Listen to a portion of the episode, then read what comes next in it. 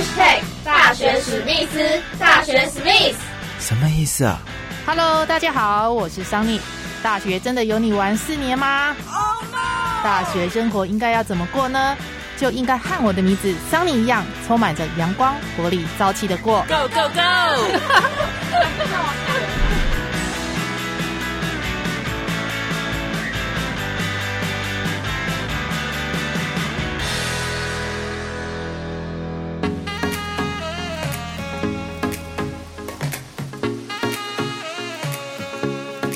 嗨，大家好，欢迎收听《大学史密斯》，我是主持人桑尼。上一集的节目呢，我们邀请到长荣大学大传系杨木里老师呢，为大家分享哦大传系呢产学合作的教学模式。那么今天的节目呢，就要来请杨老师呢分享他二十一年的教书心得。最近几年呢，发现很多大学生呢在上课划手机。他们觉得呢，老师如果上课很无聊的话呢，他们就会拿起手机哦起来看他们自己喜欢的东西。那么这时候老师如果没收学生的手机的话呢，那么学生呢就会有很多的理由说哦，怕家长联络不到他们啊之类的等等。那么这是老师最头痛的问题哦。教育部在大学生划手机这个方面呢都没有很好的规范哦。大学生上课划手机这件事情呢，真的是对台湾教育的体制还有竞争力哦，有很大的杀伤力哦。那希望呢，教育部呢，在这个地方呢，能够有更多的规范哦，来规范这些学生上课不要划手机。除了上课划手机这件事情之外呢，那么杨老师呢也聊到，呃，家长如果要把小孩送到国外念书的话呢，在心态上面呢，要做什么样的准备呢？我们一起来听听看哦。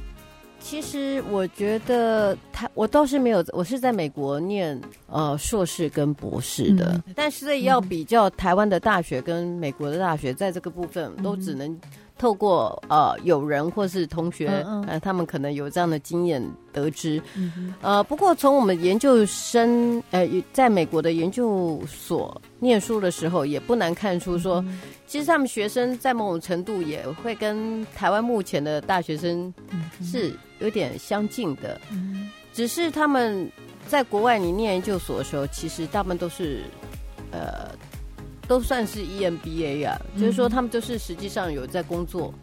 然后才才会想要再去念硕士，对，所以他们可以把他们的工作的经验的一些环境，还有一些经验，呃，在这课堂上里面去做一个整合，这样子。那在台湾的话，那因为学生虽然现在有一些打工经验嘛，但是。呃，毕竟打工就是打工，就是你会涉及到呃，真的在组织里面的一些文化的一些运作的这种几率，呃，摄入程度还是比较有限。所以你说能够做很灵活的一个呃表现在课堂上面，我觉得倒是没有。而而且台湾的孩子其实因为现在有手机，人人手机一支哈，那。如果校方没有在这地方有做比较强制性的一个控管，哦，或是，这其实有时候是很难帮助学生，真的是能够真正的回归到课堂。那有的人有人说，那你如果老师教的好，好，那学生基本上就不会看手机。话虽如此，哈，就是说老师的教学也是不能够不可避免的。但是我就觉得说，其实这是一个普遍性的一个现象，啊。那所以把这个责任全部都归到老师的身上，我觉得这个 好像也是有点点太 太过分了一点。对对对对，可惜的就是说，你会国外孩子他们会比较说，他们如果课堂上有任何的问题，然后或是老师有一些加分啊，嗯啊，或是老师有一些鼓励啊，那其实小孩子就比较有意愿去尝试啊，不管他的作答是 OK 或者不 OK。那反观我们台湾的孩子这个部分就。呃，会比较被动一些，对，就是上课点点哦，对，上课会比较点，然后就算你给他机会要要要去加分啦，干什么？哎，他好像有就都都只是在少部分的人，那其他部分如果说被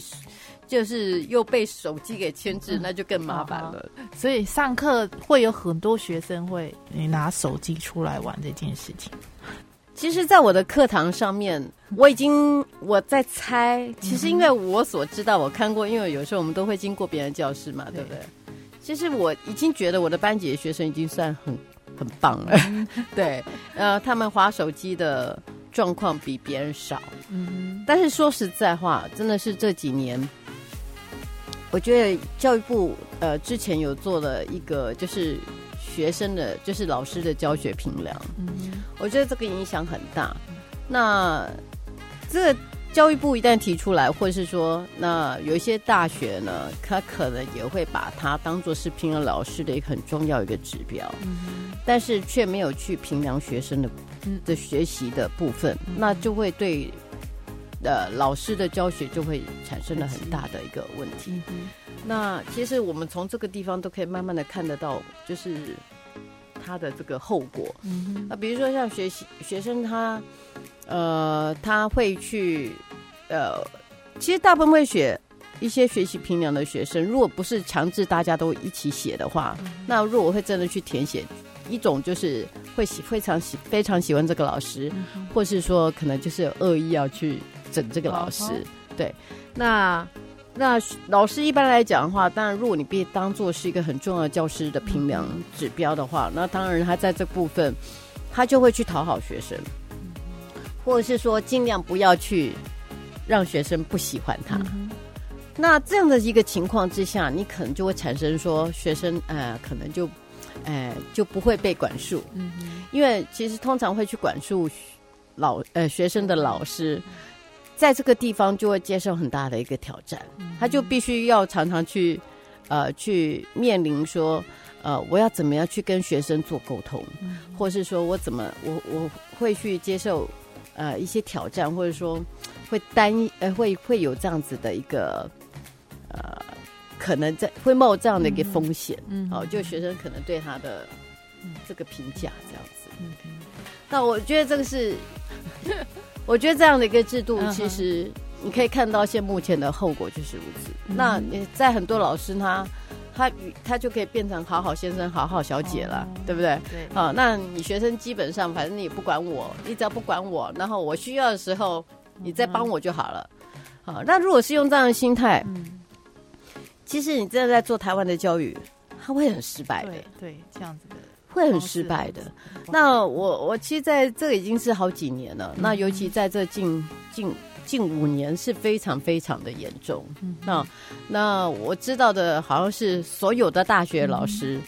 好几乎都有这样的一个反应哈。每次到研讨会去的时候，哎，就那个老师就在讲哇，大家都摆，就是说有人是说，哎，如果说学校呃是有这样的限制，哦，那当然就是学生就会。这是校校规嘛，或是校方的这个，嗯，这个这个强制性的。那没有的话，你其实老师你要去说没没收学生的手机，现在已经不可能了。我几年前就说，哎，叫学生要没收他的手机，然后呢，学生就没收了一个月，啊，然后我们当然也不可能去用啊，或是一个礼拜哈，那学生就都还乖乖的，然后就会嘿小心翼翼的就接。都都不敢来，好不敢再造次。现在不是啊，现在是你给他没收一下啊。之前哦，应该说几年前，之前你给他没收一下，他可能就跟你讲：“老师，我没有手机，我活不下去。”这样子哈，一天都不行这样子。那接下来你看，目前的状况是你根本不敢、不大敢去没收他。你没收他之后，他接下来就开始投诉你了。哦，这样啊，那。我想很多情况已经，或者是说，你最好就不要他有任何的事情。如果因为手机家长联络不上他，哇，那麻烦就就嘿，麻烦又更大。所以我就是觉得说，呃，学校其实或是教育部有时候也可以在这个地方，如果有更多的强制性，不能都一直好像都跟学老师唱反调，然后又要求学生的素质要提升。我觉得这个。好像在这部分，我觉得是不是也需要做做一些规范、规范或思考了？对。对。对。但这个长期对我们的教育体制来讲，或学生的这种竞争力，嗯，真的是有很大杀伤力。嗯，那老师，您到国外念书，那您觉得现在如果说一些家长想把小孩送到国外念书，那除了就是要花费大笔的一个学费之外，嗯，那在心态上面呢，不管是做家长或是小孩，他们要有什么样的呃心理调试呢？有做什么样的准备？呃，其实呃，我对于台湾的大学教育，在某种程度来讲。可能因为我们自己都是有念到硕士以上的这种呃学位，那我们在以前在职场里面，其实，在北部，他们其实因为人人很多，那竞争很强，那所以他们基本上需要的就是晋升的主管也都要有啊硕士的的学历这样子。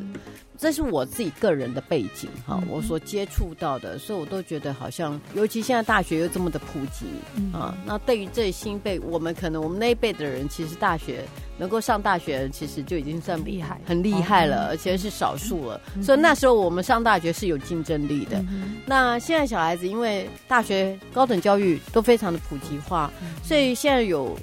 呃，大学文凭来对小孩子来讲，其实它并不代表的具有竞争力的一个条件哈。现在又再加加上新冠肺炎，对不对？好，那当然，其实我们出国的机会就越来越少了。不过话又说回来，我觉得台湾既然有那么多的高等教育机构，哦，那表示说政府在这个部分也投注了很多的这种心力。嗯哼，呃，我们很认真的看待我们高等教育。其实，我相信每一所学校都是很用心在办学的。那只要学生愿意学的话，其实每一所学校这些台湾的这些高等教育机构都是可以提供孩子很好的一个教育环境。那相较于国外，因为你到你你到国外去念大学，那学分又非常非常多，所以我觉得如果在国外呃国外跟台湾念书的话，如果尤其像以美国啦哈一些欧美国家来讲话，我觉得当然是台湾很便宜呀，啊，然后又嗯又可以就近哈，在小孩子因为毕竟也在二十啷当的时候，呃高中刚放出去，所以其实。呃，如果你家在台南，而小孩子在台北，那至少你还看得到哈，远水还呃 不会说远水救不了近火这样子，好，而而且我们高铁又很快这样子，那可是到国外去，呃，承受风险就比较高。不过最主要是我觉得那个学费真的差很多，那尤其像大学的教育学分非常的多，所以其实那个学费真的是很可怕。所以我个人呢，我自己会，如果有朋友问我，或是有亲人问我，我都会觉得说，呃，在台湾哈接受高等教育，等到孩子更加的成熟了，他越越知道他自己要走什么路，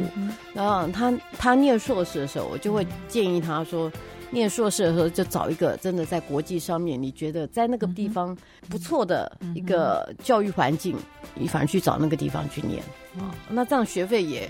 因为学硕士、硕士跟博士的这个学分比较少一点，对，那相对这个学费也省很多，这样子，对。啊，现在大学生啊，很多都不晓得自己之后要走什么样的路。比如说，现在念大四的学生，可能他也还没有想到说未来他想要走哪一条路。那老师这边有没有就是说接受到？一些学生的一个咨询的意见啊，或者是说，呃，要建议大学生之后要怎么选择他们的未来的路走。我们我一直都是导师哈，然后我也是正好今年也是支付哈职职业辅导老师。那其实碰到这样的学生在在都是有的，就是说其实尤其到大四的时候，然后有的学生，我我自己本身毕业专题学生有这方面的问题比较少，就是说因为他们。一方面就是有自己的作品、专业作品之后，他们就会比较心情会比较稳定。那在出社会要面试的时候，呃，我也会给他们一些建议跟指导，哈，就是让他们一些方向，所以他们心情会比较稳。那。但是我是觉得这方面的，就是在出社会之前哈，就是要求职的时候，要做一些心理建设，倒是真的。就是说，学生常就诚如刚才这个主持人这边有问提到的，就是说他们常常不知道他们到底要做什么。那我的学生也也是一样的哈，但他们都会遇到这种，就是说好像喜欢那个喜，有点喜欢行销，然后又有点喜欢这个。呃电视哈，然后他们就是他们常常就会不知道说到底适合，或者有人喜欢公关哈，然后他们常常会搞不清楚到底自己要是什么。那当然，我们就是学校呢，其实我们本系呢，其实为了让学生能够在未来的这个就业市场里面更具竞争力，所以我们也让他们在大三的时候去。就是去实习，对，那实习其实是一个很重要的一个功能，就是说，当然实习单位不可能让你每一个人都马上可以接触他们核心的主要任务嘛，对不对？那但是你可以去那个环境，可以大概了解一下，说你喜不喜欢那样的一个作业模式、工作环境，或是那样的工作内容。那至少你看得到，好，那你可以做部分的接触。那有些同学是从那个时候，他就会比较知道哦，他这个要，他这个不要，啊。那那有的同学是说，哎，他做了之后才发现说，其实，哎，这也是很有趣的一件事情。我所以，我通常我给学生一个建议，我说，无论如何，其实有时候，当然你走看你走的领域是什么，比如说你走的是商管，那你可能就会有财务啊。哦，一些管理啊，什么什么，就从那方面当然去投履历嘛。那我们走传播的话，我们当然就是整合行销传播啦、公关啦、哈广告啦，或是一些影视啦、哈呃广播啦，我们这些都会呃这些媒体我们都会去接触。所以我就会跟他说，只要你有兴趣，你就递。好，在这个领域里面，你有兴趣就递。嗯啊，那递完之后，你当然也不是说你最喜欢的，你就一定会能够。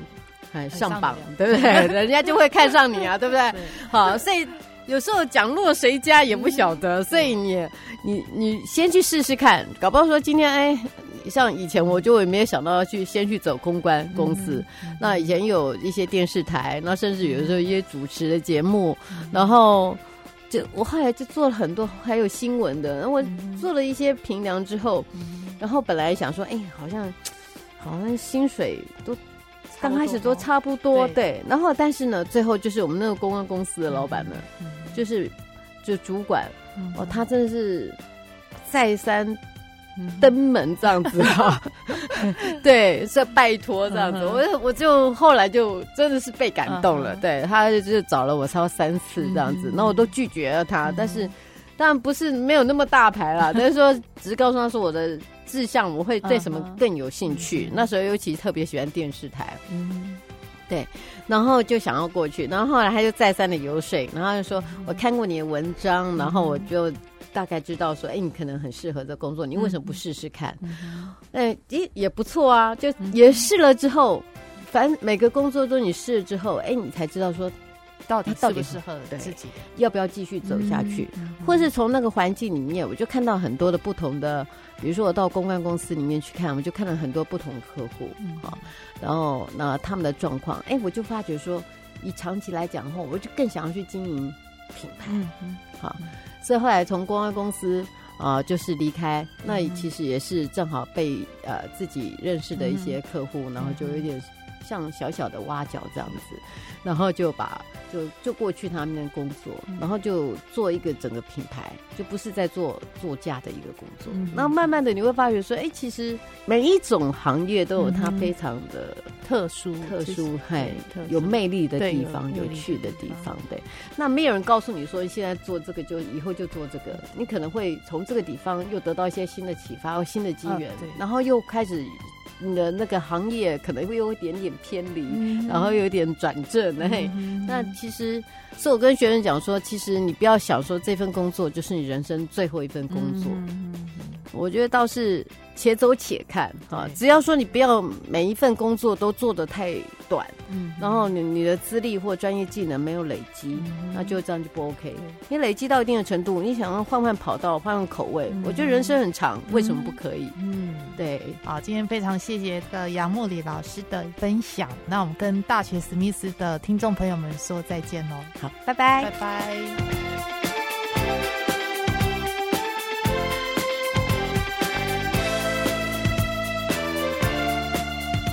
好的，今天大学史密斯的节目呢，就到这里告一个段落了。如果听众朋友们有任何的意见跟看法呢，都欢迎您来留言哦。我们大学史密斯下个礼拜四再见喽，我是主持人桑尼，拜拜。